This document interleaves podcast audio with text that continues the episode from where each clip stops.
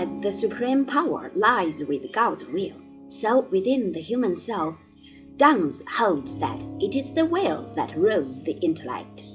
The power of the will gives man freedom, where intellect is constrained by the object to which it attends.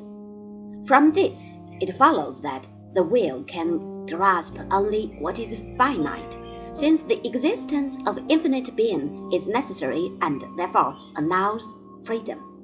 The doctrine of freedom, as opposed to necessity, is in line with the Augustinian tradition. In the hands of the Franciscan scholars, it became a powerful influence for skepticism. If God is exempt from the eternal laws of the world, then what may be believed of him may also be doubted.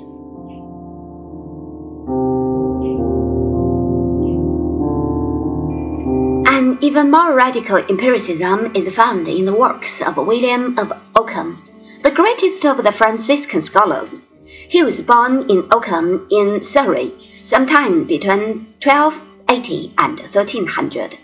He studied and taught at Oxford and later at Paris, his doctrines being somewhat unorthodox. He was ordered in 1324 to attend the Pope in Avignon.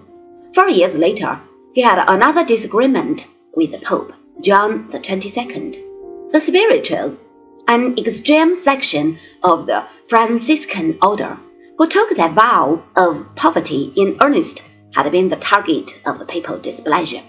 A compromise arrangement by which the Pope retained formal ownership of the property of the order had been in force for some time.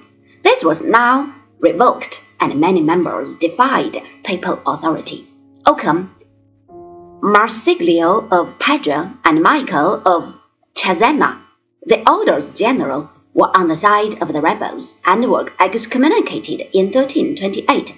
Fortunately, they were able to flee from Avignon and found protection at the court of the Emperor Louis in Munich.